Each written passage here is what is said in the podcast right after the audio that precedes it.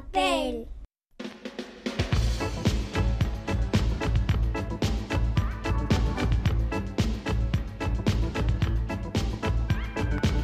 Pompas de papel.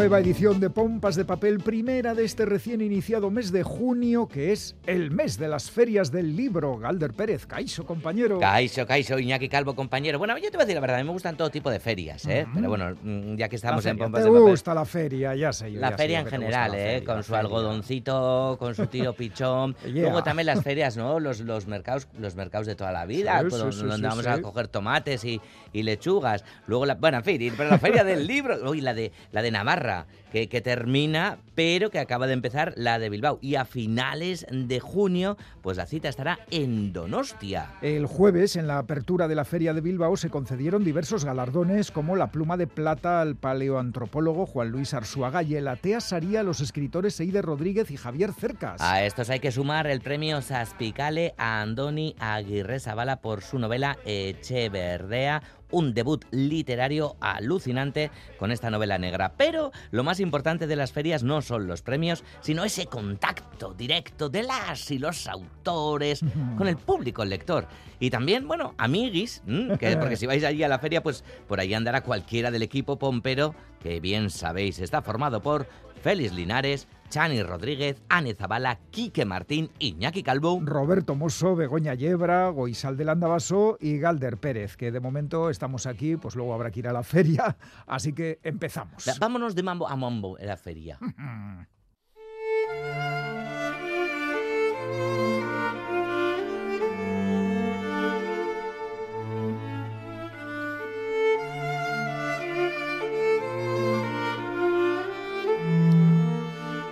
Cada niña es infeliz a su manera, y yo lo era muchísimo. Quizás se debiera al matrimonio de mi hermano cuando yo contaba seis años, que fue un mazazo para mí, o al carácter de mi madre, una mujer más bien arcaica.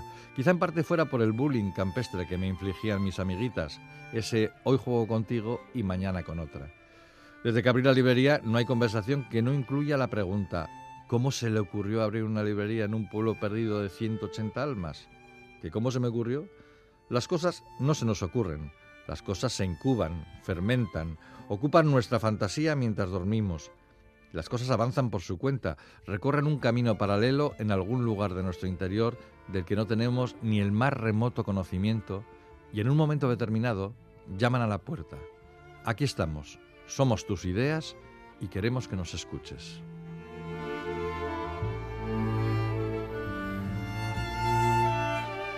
Así comienza un libro titulado La librería en la colina, un libro que ha escrito Alba Donati y que ha publicado en castellano la editorial Lumen.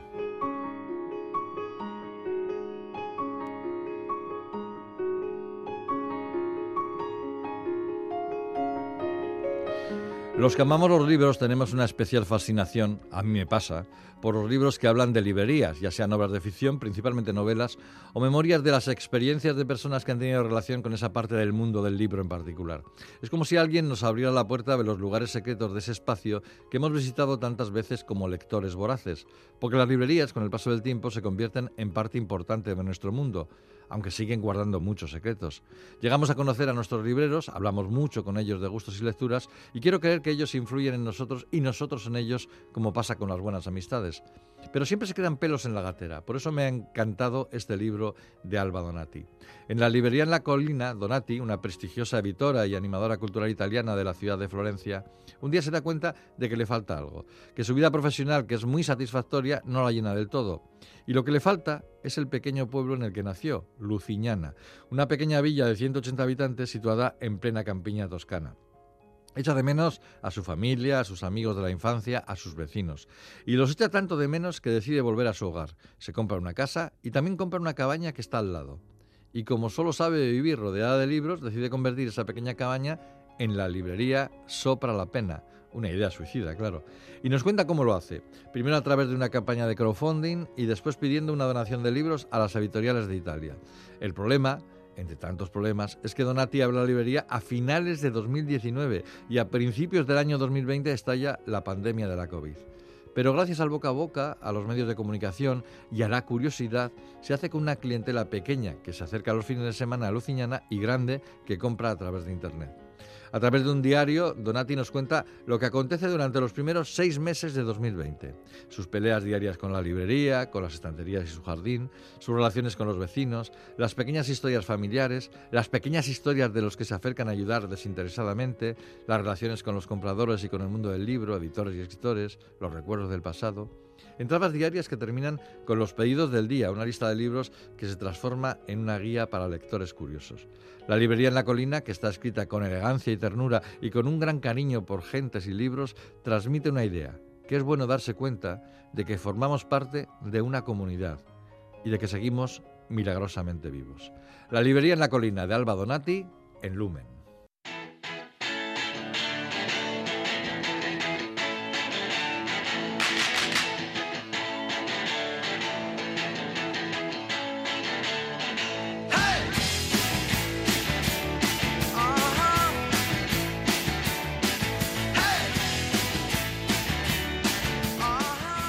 Libros, libros, libros, el leitmotiv de Pompas de Papel, libros, libros, libros, que trae cada semana una cuidada selección de cinco títulos nuestra compañera Chani Rodríguez. Chani, ¿qué tal? Hola, muy bien. Bien, ¿no? Sí. Con esos libros que te esmeras en seleccionar de todo lo que se publica, que ya sabemos que es mucho. Y tú ahí poniendo la lupa a ver qué te llama la atención, autor, eh, argumento. O proyecto editorial. proyecto editorial. Sí, El caso es que vengo arropadita siempre sí, hoy, libros. Hoy vamos a hablar del primer libro de una editorial que no está nada mal. Pero eso lo dejamos para el final porque el comienzo no es el primer libro del autor, un autor eh, bastante conocido. Sí, es Daniel Gascón que es autor de Un hipster en la España vacía, eh, un libro con el que te puedes reír, la verdad, La muerte del hipster. Y bueno, además otros muchos trabajos. Creo que también es eh, director de Letras Libres, la verdad que es compañero periodista con un currículo ya amplio. El padre de tus hijos lo publica Literatura Random House, habla de un joven, bueno, es un libro de relatos. Un joven regresa al pueblo de su infancia y se reencuentra con su amor de los cuatro años. Un hombre fantasea con ejercer de padre de la hija de una amiga. Vaya. Unos adolescentes caminan hasta el pueblo de al lado donde las chicas de su curso han quedado con unos macarras. Un clásico. Pues sí.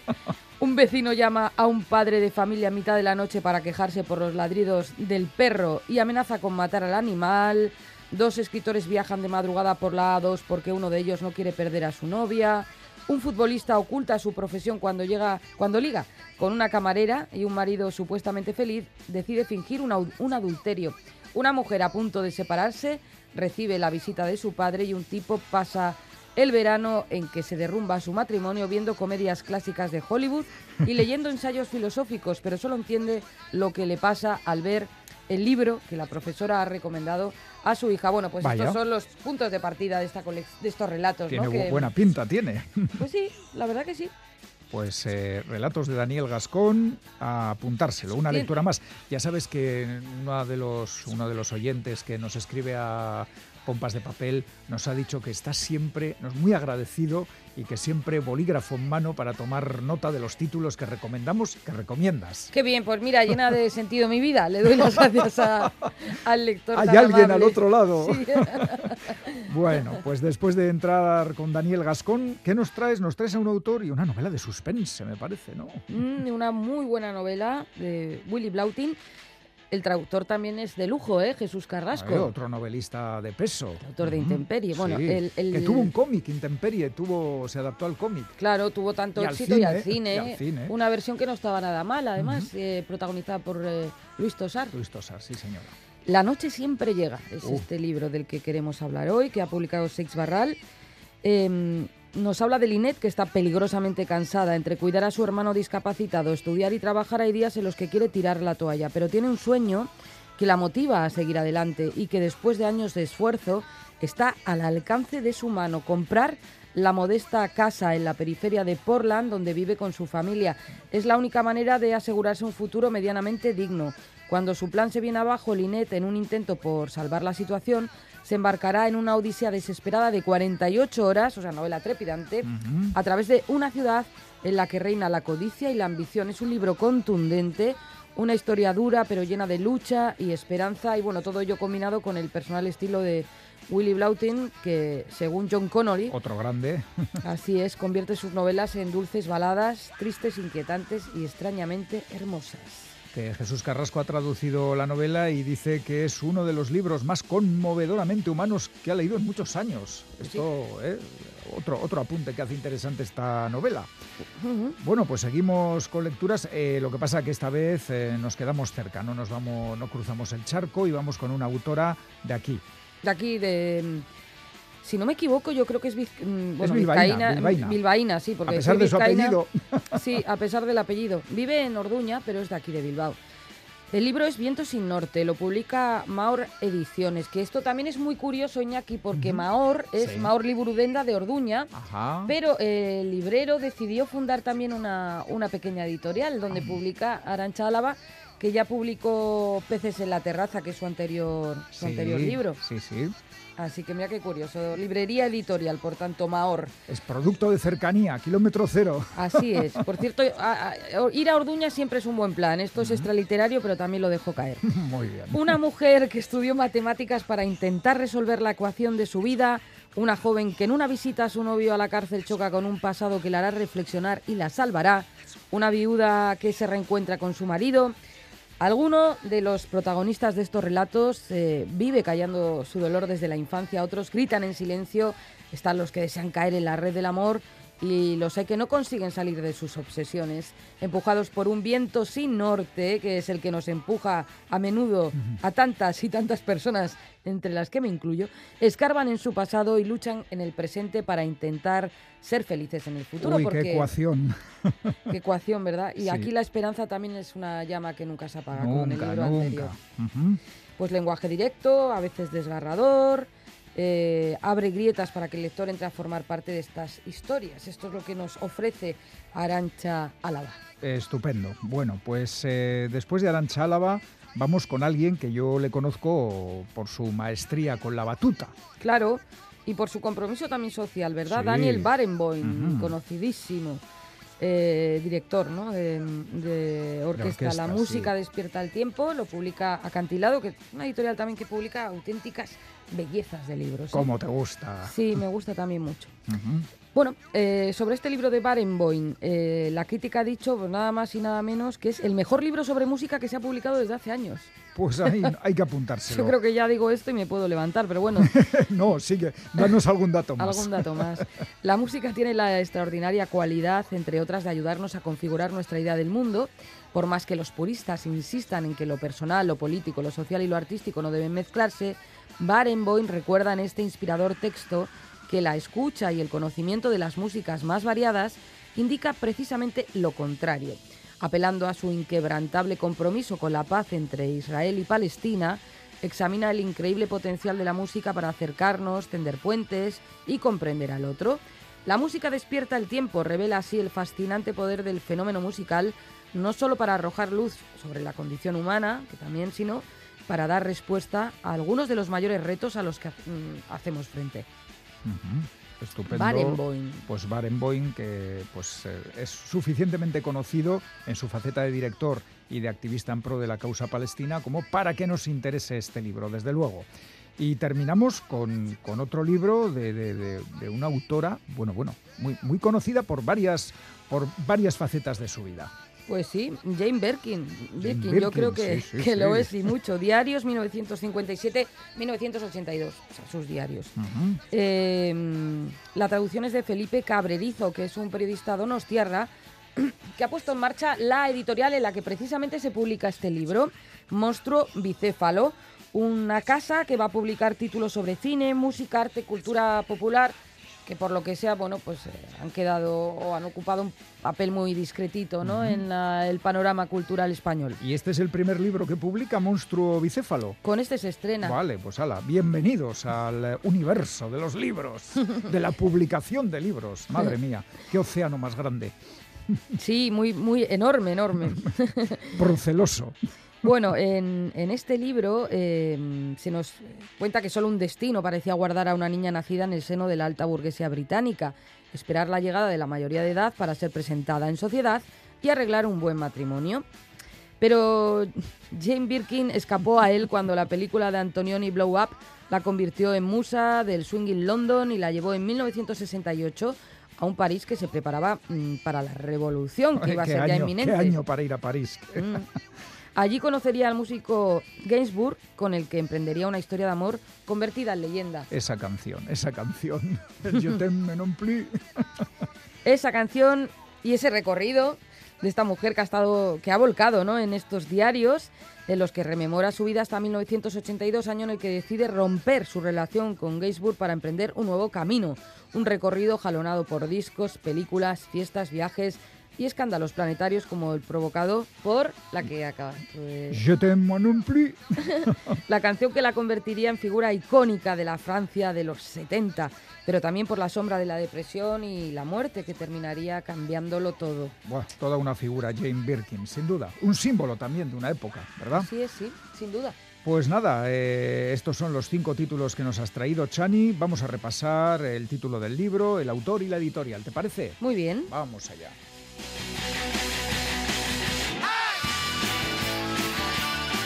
El padre de tus hijos, de Daniel Gascón, publicado por Literatura Random House. Cuentos de Daniel eh, Gascón, ¿qué puede salir mal? La noche siempre llega, de Billy Blauten, publicado por Seix Barral. Tensión e intriga a resolver en 48 horas. Tic-tac, tic-tac, tic-tac.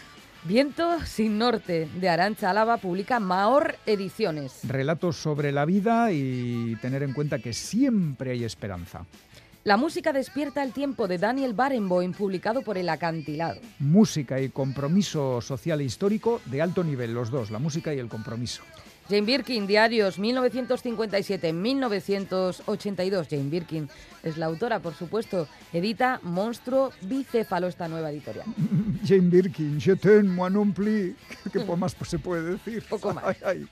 O mucho pues, más, por eso oh, está el libro, pero bueno. Eh, sí, eso es, a leérselo. Bueno, a leerse esto y los cinco títulos que has traído, Chani. Luego nos vas a recomendar otro más. Sí, pero ahora el cómic, ¿verdad? Ahora viene el cómic, efectivamente.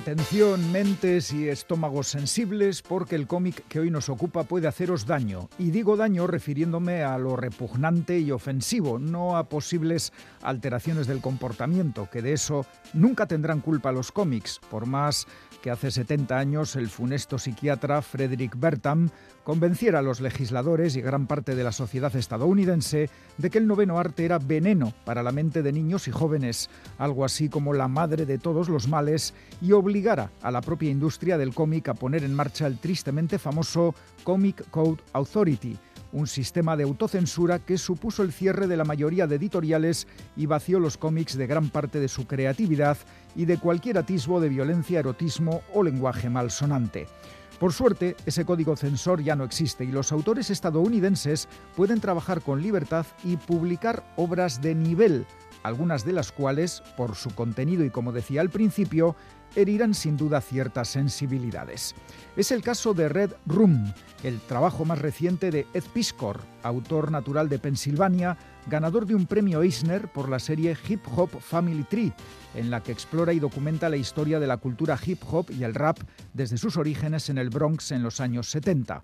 Piscor es también conocido por su audaz reinterpretación del universo mutante con la gran novela de la Patrulla X y ahora ha sorprendido a propios y extraños con una nueva serie, un cómic brutal y sanguinario que gira en torno a las denominadas salas rojas, canales ocultos en el Internet profundo en los que a cambio de grandes sumas de dinero que se pagan en bitcoins, los espectadores asisten a sesiones espeluznantes de tortura y muerte.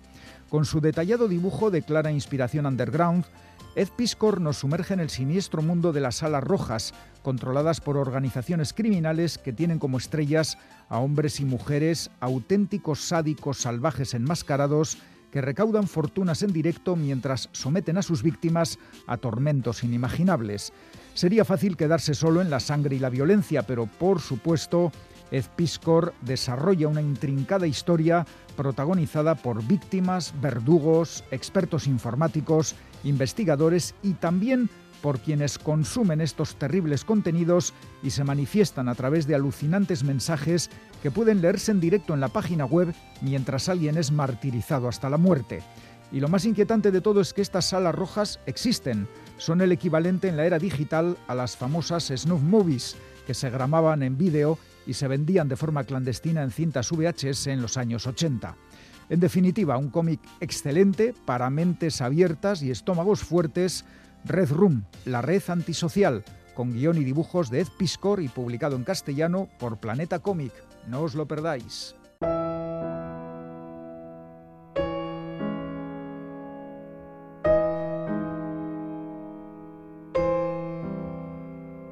Egun ikasten dugun guztia idatzia denez, mendebaldeko filosofiaren jaiotza alfabetatzearekin lotzen dugu. Dena dela, Platon eta Aristotelesen garaian alfabetoa zorioneko gutxiengo baten esku zegoen. Prozesu hasi berria zen oraindik. Alfabetatzea aro helenistikoan osatzen da, Kristo aurreko irureunda hogeita iru hogeita maika urtetan. Ordurarte, ezote zegoen filosofiarik. Hauxe da aritz pardinak idatzi eta balea zuriak argitaletxeak kaleratu duen Ibai Ahoak liburua.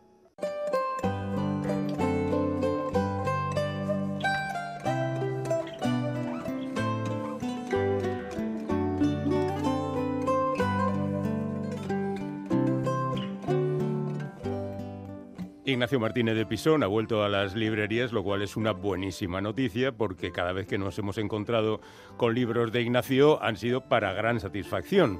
Desde hace ya casi 40 años, desde La ternura del dragón, Carreteras secundarias, El tiempo de las mujeres, Dientes de leche, El día de mañana, bueno, y así hasta Derecho Natural, fin de temporada, y ahora Castillos de Fuego, que acaba de aparecer, publicado por Seis Barral, y que de entrada intimida un poco porque son 700 páginas de apretado texto en torno a un asunto como es la posguerra de la Guerra Civil Española. Así que Ignacio, en plena campaña de promoción, ha decidido pasarse por nuestro programa. Hola Ignacio, ¿qué tal? ¿Cómo estamos? ¿Qué tal? ¿Cómo estás? Pues encantados de recibirte porque ya digo, es en serio esto de que un libro tuyo siempre es motivo de satisfacción aunque este nos pese un poquito sobre el estómago. Bueno, 700 páginas son muchas y sobre todo es una, es una época bastante atroz la que retrato en este libro. Sí, sí eh, la posguerra desde el 39 al 45, que coincide justamente con la Guerra Mundial, con la Segunda Guerra Mundial. Y que bueno acaba de terminar la guerra civil española es la época de represión época de miseria de hambre de circunstancias terribles y sobre todo de miedo no que yo creo que es lo que tú tratas de reflejar con mayor intensidad en este libro.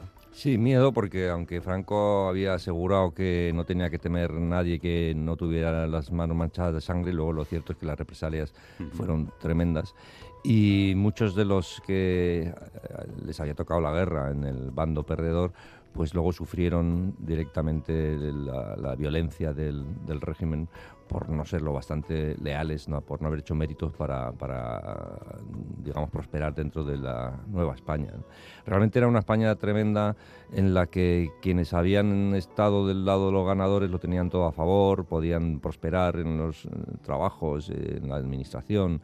Eh, celebrar con sus compañeros pues las eh, grandes mm, victorias del pasado, mientras que los que estaban en el otro bando pues mm, eran gente que estaba condenada a esconderse, a, tener problemas para salir adelante y en, muchos casos a, temer una delación que pudiera mandarlos a la cárcel, una delación por algo que hubieran hecho, hubieran podido hacer o por algo que no, porque había gente que te delataba, pues a lo mejor para blanquear su propio pasado y para mostrarse más fiel al nuevo régimen.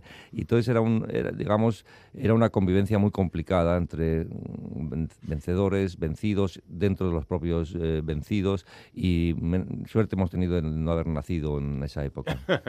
bueno, eh, también entre los vencedores, al final, la pelea por el escalafón es algo natural y entonces incluso la gente que estaba bien relacionada pues aspiraba a más, a una medallita por aquí, a, una, a un beneficio por allá y si no lo conseguían también se enfadaba mucho, ¿no? Como tú cuentas aquí en algún caso. Es que sí, es que aunque era un régimen aparentemente tan consolidado, había dentro unas cuantas eh, guerras intestinas o rencillas.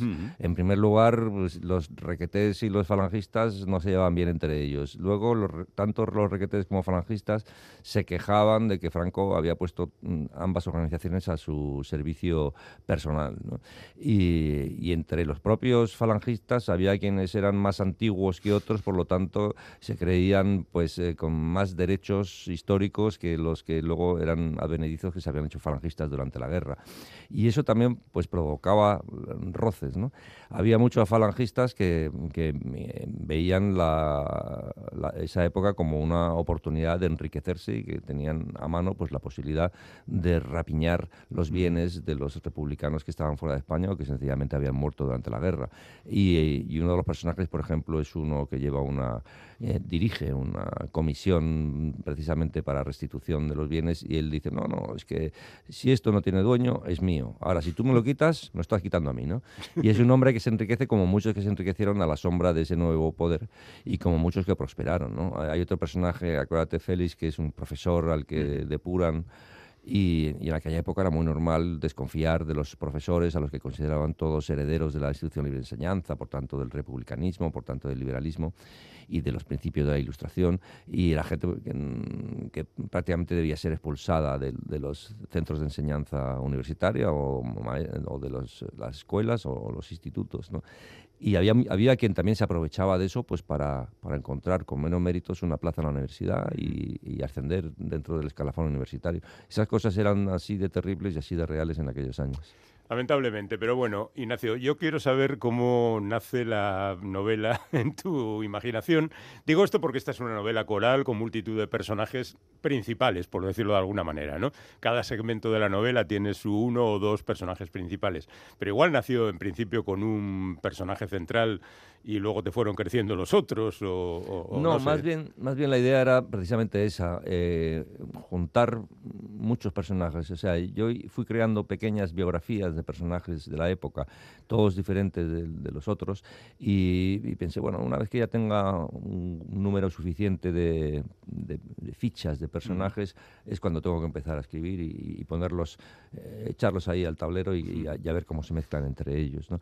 yo tenía ya cierto cierta curiosidad por esta época que ha sido muy poco tratada por los escritores desde hacía ya como pues 20 años, o sea, desde que estaba preparando Enterrar a los Muertos, que habla del asesinato de José Robles, un republicano asesinado por republicanos durante la guerra, pero su familia, algunos miembros de su familia conocieron, vivieron en ese Madrid de, de, primeros de los años 40. Luego, cuando escribí el guion de Las Trece Rosas, pues también ese año 39 posterior a la al final de la guerra, posterior al, 1 de abril, también me parecía un, Madrid muy interesante. Y mi otro libro posterior, que es Filek, que es el libro en el que investigo la historia de ese estafador austriaco que engañó a Franco con una falsa gasolina sintética, pues también hablo mucho de ese Madrid. Entonces eh, me venía rondando la idea de centrarme definitivamente en acotar un territorio eh, y decir, bueno, vamos a coger Madrid y que sean unos años decisivos y vamos a contarlo todo. Vamos a contar a través de 25 o 30 personajes, vamos a contar cómo era la vida entonces. y, bueno, eh, digo, la, verdad es que como, como no se ha contado mucho, pues, pues me, parecía un, terreno virgen ¿no? a mi disposición, en el que, podía, el, que podía realmente juntar personajes que me parecía que sus mm, dramas personales eh, podían ser lo bastante interesantes para el lector. Igual tenías en la cabeza ese primer capítulo, ¿no? Del traslado del cuerpo de José Antonio, que es una manera espectacular de empezar. ese es un comienzo, bueno, llamativo, ¿no? Porque en realidad... Claro, ahora que estamos hablando de traslados de los restos de unos y de otros, y la gente que participó en el traslado a finales de noviembre del 39, en el traslado de los restos de José Antonio Primo de Rivera desde Alicante hasta el Escorial, tenía la sensación de estar participando en un acontecimiento histórico. Venían eh, centurias de falangistas de toda España para relevarse cada dos kilómetros, para, para eh, alzar y, llevar y portar el, ataúd con los restos de, José Antonio y, y, llegaba gente de toda España para verlo pasar. Era como, en, en las memorias de Mercedes Fórmica, me acuerdo que, ella contaba cómo fue a, también a, estar presente, a asistir a, ese, a ese traslado, y lo, lo, vivió como algo histórico, o sea, como uno de esos acontecimientos históricos que serían recordados durante siglos. ¿no? Luego resulta que si tú ahora preguntas a alguien, nadie sabe, nadie se acuerda. Esos restos poco después, 15 años después, se los llevaron al Valle de los Caídos. Eh, dentro de poco, vete a saber dónde se los llevarán. Aquello que parecía histórico no lo, no lo es, porque al final ese, esa España que eh, iba a durar siglos, al final duró bastante poco. Eh, Franco se había subido a la ola de, de, los totalitarismos europeos y creía que la victoria de Hitler, que entonces parecía imparable, pues le iba a, conducir también a un futuro en el que los eh, dictadores iban a perpetuarse y que, y que podían imponer sus principios totalitarios a la sociedad durante, durante siglos. Lo cierto es que la evolución de la guerra mundial pues, eh, le acabó desmintiendo y que pocos años después se vio que Hitler no solo no era invencible, sino que fue derrotado por las potencias aliadas y con ello pues también Franco tuvo que empezar a maniobrar para adaptarse a la nueva realidad geopolítica.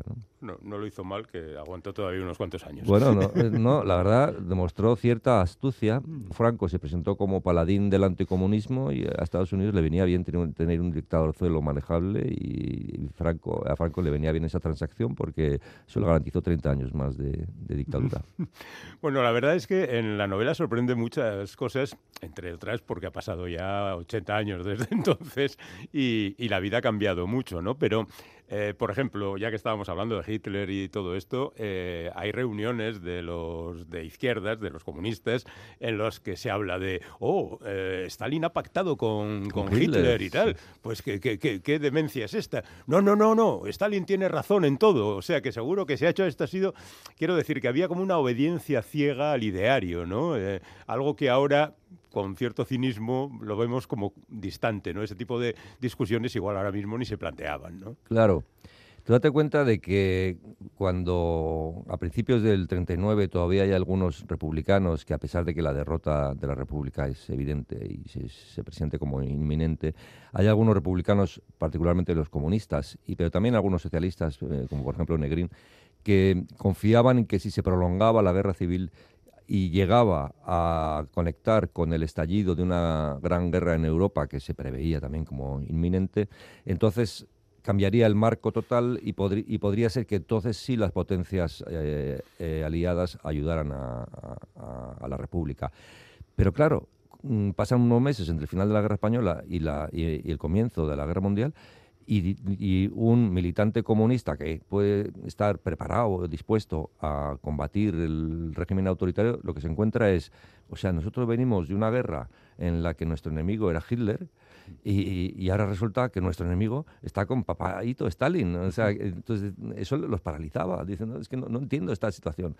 Y, y efectivamente hubo entre los comunistas que quisieron pensar por sí mismos, hubo un, un, momento de desconcierto, ¿no? Porque ¿cómo puede ser que el que ha sido nuestro enemigo durante tres años ahora esté con nuestro, eh, con nuestro jefe supremo, con nuestro gran padre del, comunismo internacional, ¿no? Eh, no entendían nada. Entonces se recurría a la fe. Es decir, eh, ¿cómo vas a saber tú más que Stalin? Es decir, tú tienes más datos que él, tú tienes mejor cabeza política. Si, Stalin lo ha hecho, por algo habrá sido, ¿no? Pero lo cierto es que la resistencia en ese momento pues, todavía estaba paralizada. Solo en el momento en que Hitler se revuelve contra Stalin, entonces ya el comunismo empieza a organizarse de verdad y los que estaban por ahí por el monte pegando tiros como una especie de bandoleros, los que entonces se llamaban los subidos, empiezan a organizar un ejército de interior que son los maquis. ¿no? ¿Cuánto te ha llevado este escribir todo esto? Pues la última vez que nos vimos, ¿te acuerdas que estaba presentando fin de temporada, que fue en el 2020, que ya llevábamos unos meses de pandemia, pues ya estaba ahí escribiendo y documentándome y escribiendo, o sea que estos tres años. Tres años. Bueno. tres años, 700 páginas, pues eh, la ratio no es... No, es mala, ¿eh? has, tenido un nivel de trabajo bastante potente. ¿En qué te has metido ahora? Porque algo tendrás.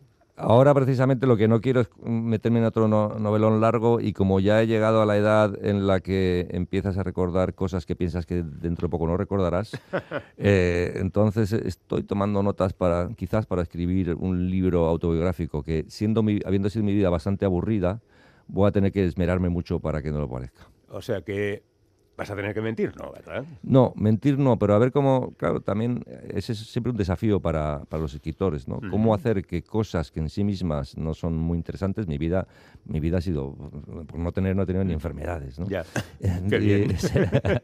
y entonces saber cómo consigo contar mi vida o, y mi época de forma que sea interesante para alguien, sabiendo que, bueno, ni he sido secuestrado por unos piratas somalíes, ni he vivido, ni he sobrevivido a ningún tsunami, no me ha pasado ninguna de esas cosas que cualquiera contaría y que harían de un, de un libro una experiencia apasionante y simplemente pues con una vida así pequeñita y normal como la mía, de un hombre que lleva 40 años publicando libros, pues a ver cómo consigo interesar al lector. Mm. Necesitas un amigo, un amigo entusiasta. Te digo porque también mi biografía es muy semejante a la tuya, pero tengo un amigo al que le cuento la mayor chorrada y el tío la magnifica y la convierte en un acontecimiento. Entonces necesitas un amigo de esas características. Ah, pues lo va a buscar. ¿Me lo presentas al tuyo? Sí, este, este se entusiasma con todo. bueno, a ver si con ese libro que ahora está fluyendo por tu cabeza, dentro de un par de años nos encontramos otra vez. Espero que sí. Sí, pues entonces quedamos ya desde ahora. Señoras y señores, Ignacio Martínez de Pisón, que ha vuelto otra vez a la librería, se titula Castillos de Fuego, que igual no lo hemos dicho suficientemente, pero este libro se titula Castillos de Fuego, y es todo eso de lo que hemos hablado y muchísimo más. Muchísimas gracias, Ignacio. Gracias, Félix.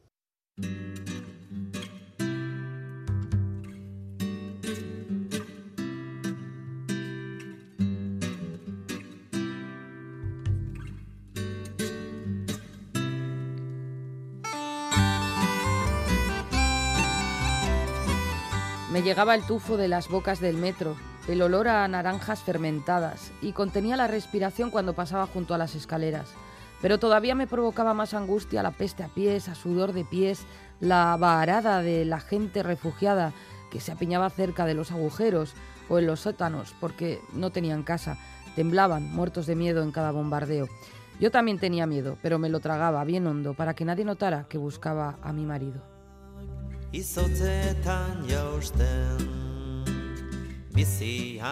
Así comienza Ramona Adiós, publicado por Consoni, firmado por Montserrat Roch.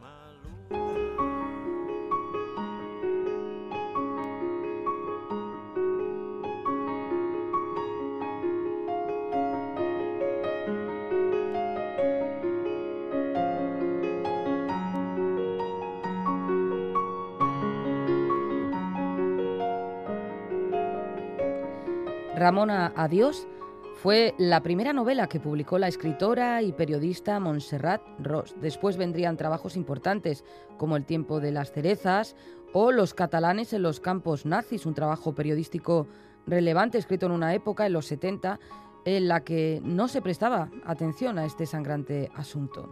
En Ramón Adiós, Montserrat Ross, que nació en Barcelona en 1972, cuenta la historia de tres mujeres, abuela, madre e hija, y cuenta también la historia de, Barcelona desde finales del siglo XIX a los años 60 del pasado siglo.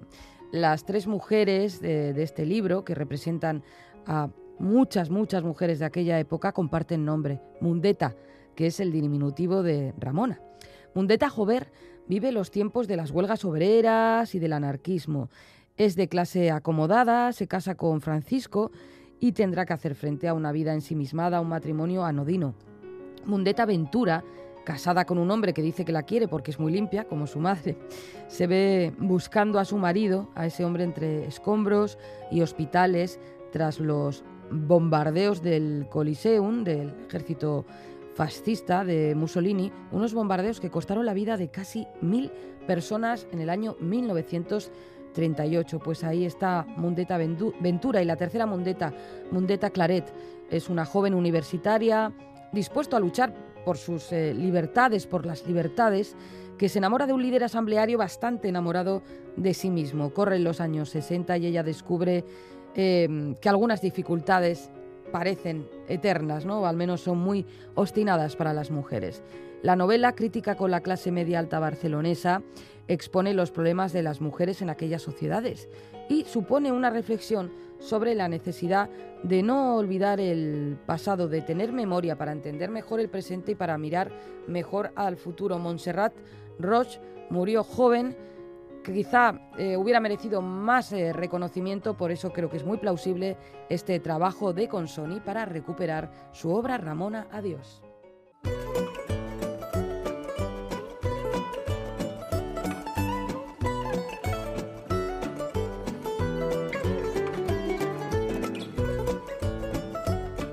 Y sí, ya está aquí el concurso de pompas de papel. Las respuestas al enigma que nos planteó Bego Yebra los pasados 6 y 8 de mayo son estas. Título del libro. Me da mucha Una- pena el título. Me una da mucha pena el título vida. porque me gustaría tener siete por lo menos. Ay, gato, más ¿Cómo? que gato que eres.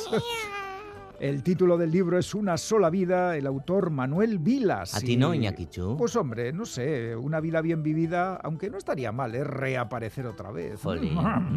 Mm, Bueno, como siempre ha habido mucha participación, eh, aciertos, algunos fallos. Fíjate, tenemos a un colectivo de oyentes de pompas asturianos que los pobres han fallado todos. Mete patas, asturianos Sí, de toda la vida. Oye, con, ido- con todo el cariño, ¿eh? Sí, Con- pero bueno, oye, con todo el cariño que además les tenemos muy en cuenta y ya se han llevado premios de este programa.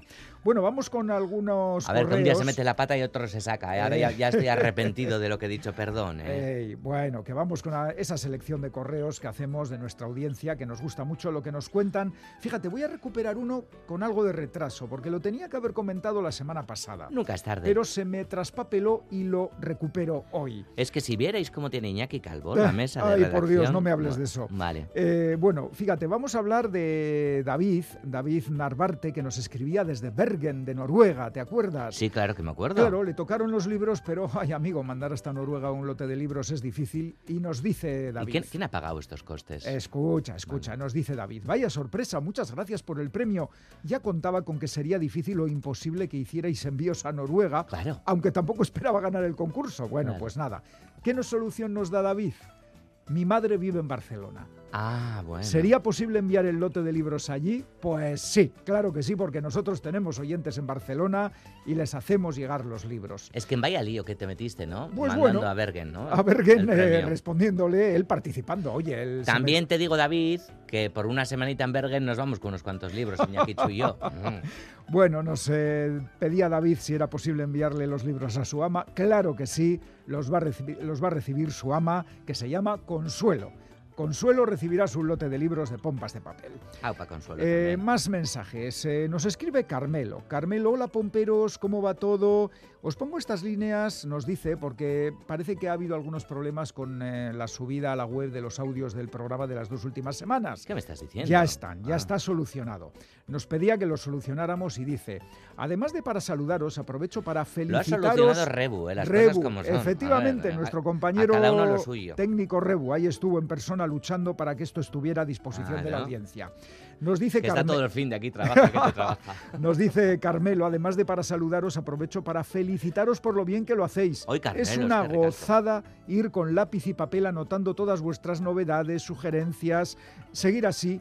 Un, un fuerte abrazo y los mejores deseos. Dice, salud, chau y perdón por las molestias que pudiera causaros. Ninguna, Uy, Carmelo. molestias, ninguna, Ninguna, ninguna. Solo faltaba, faltaría más. Solo faltaba. Bueno, eh, más concursantes que nos escriben. Inma de Donostia, saludos a todas y a todos. Para esta semana os propongo a Manuel Vilas. Su novela más conocida es Sordesa, una novela sobre la relación entre padres e hijos. Se editaron 14 ediciones en menos de un año, vendiendo más de 100.000 ejemplares. Mm. Manuel Vilas.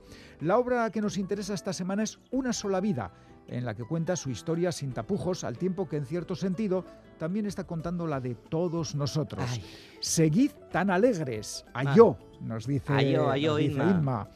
Y una última, un último correo. Venga, va. Caixo nos dice Nerea, vamos a por el libro culto Una sola vida de Manuel Vilas, autor prolífico y premiado como el que más, un gran escritor sin duda. De su faceta poética poco puedo decir, pero creo que me animaré con algo de él. De momento, he leído el poema Mujeres de este libro, sintetiza tantas cualidades de las mujeres en tan pocas líneas. Muy bueno, Manuel. Eso nos dice Nerea. Bueno, pues ya está. Me encanta el énfasis que le has puesto. Es Muy que- bueno, es que Manuel. ya lo pone y yo Bueno, pues hoy he querido bueno, destacar Manuel. cómo lo pone. ¿Te estás preparando ya para la siguiente campaña electoral? Muy no, bueno, Manuel. No, por Dios, Vale, no. vale. Dejemos, no hablemos de elecciones en pompas de papel, no, no. Sí, de elecciones de libros. Eh, eh, eso sí, o seleccionamos. seleccionamos Eso libros, exacto. bueno. Eh, vamos ya con los premios, ¿te parece? Me parece, me parece. A tres oyentes de Pompas Venga. que han acertado las respuestas, título del libro Una sola vida, autor Manuel Vilas. El primer, el primer lote de libros es para... Maite Aguirre Franco de Donostia. El segundo lote de libros es para... Marijo Ugarteburu de Bilbao. Y el tercer lote de libros es para... Que no sé cómo ronronean. Eso. Andrés Castells de Barcelona, ya hemos dicho que tenemos oyentes en Barcelona y muy fieles además. Andrés, que igual vive cerca de Consuelo, Pues y mira, ya nos ahorramos una. Exactamente. Sorionaca, los tres, Maite, Marijo, Andrés, para participar en el concurso de pompas podéis mandar las respuestas a la dirección de correo electrónico pompas.eitv.eus y junto a las respuestas vuestra dirección para que podamos mandaros los libros si os tocan. Y si queréis mandarnos una carta, una postal, pues lo podéis hacer a esta dirección. Pompas de papel, Radio Euskadi, Capuchinos de Basurto 2, 48013, Bilbao. Y ya el concurso de pompas de esta semana, las pistas como siempre nos las da Bego Yebra. ¡Alto! ¡Atención! Se buscan personas que leen, personas sin aleccionar, librepensadoras. Se buscan pomperos y pomperas. Porque aquí y ahora se regalan libros. Tres libros, tres, tres grandes historias y yo tengo las pistas.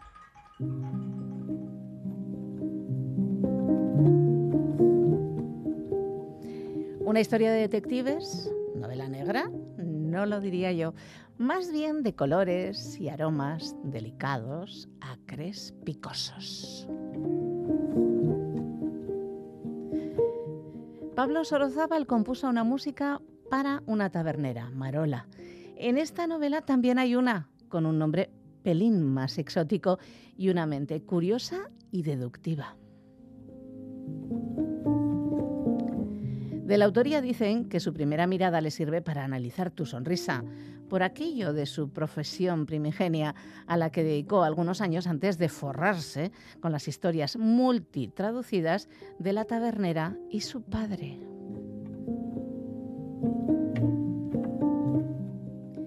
El viento frío hacía volar la hojarasca y Hidei Kuboyama se levantó instintivamente el cuello del abrigo.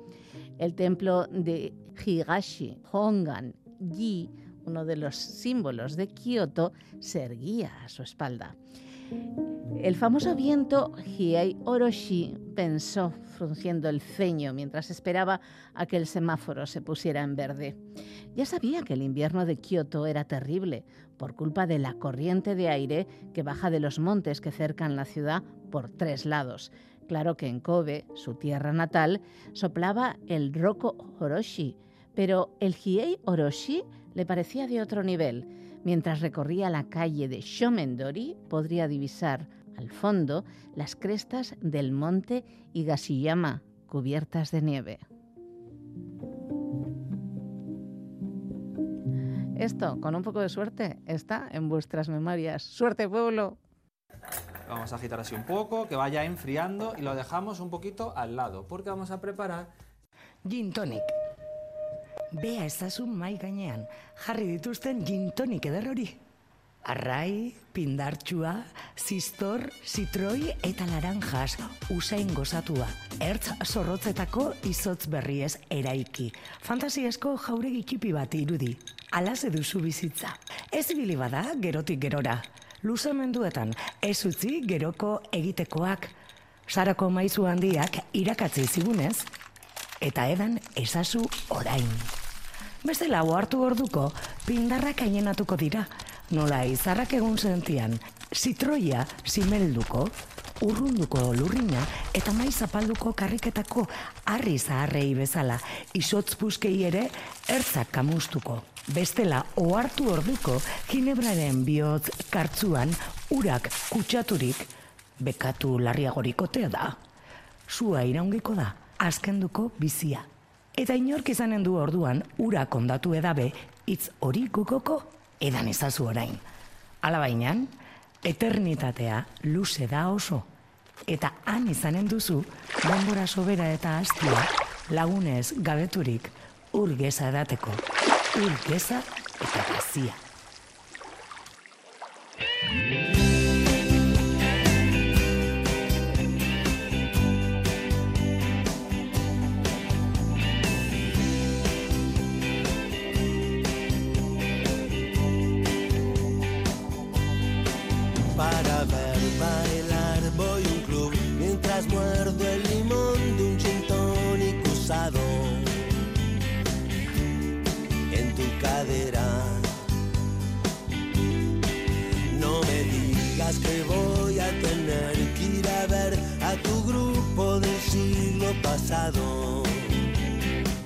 Música y poesía terminamos esta edición de Pompas de Papel, primera del mes de junio. Anne Zabala ha puesto voz al poema Gin Tonic de Luigi Anselmi. Y la música la pone el gran Andrés Calamaro con la canción, como no, Mi Gin Tonic. Muerdo el limón de un Gin Tonic usado. ¿Dónde? En tu cadera, Iñakichu.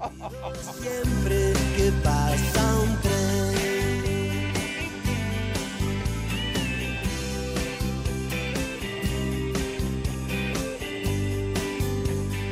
Recordad que si no podéis escuchar en directo el programa, lo tenéis en la página web de ITV y en la app ITV Nayeran. Pincháis en radio, vais a Radio Euskadi, Pompas de Papel y ahí están disponibles todos los programas de las últimas temporadas. Todo bien porque voy a comer como un rey en tu agencia. El saludo de todo el equipo de Pompas de Papel, al que las cosas como son le encanta el Gin Tonic, formado por Quique Martín, Félix Linares, Ane Zabala, Chani Rodríguez, Iñaki Calvo. Goizal del Andabaso, Roberto Mosso, Begoña Yebra y Galder Pérez. Que nos vamos ya, es que ricasco de Noí, Agur. Ay, Iñaki, que muerdo el limón de un Gin Tonic usado en tu cadera.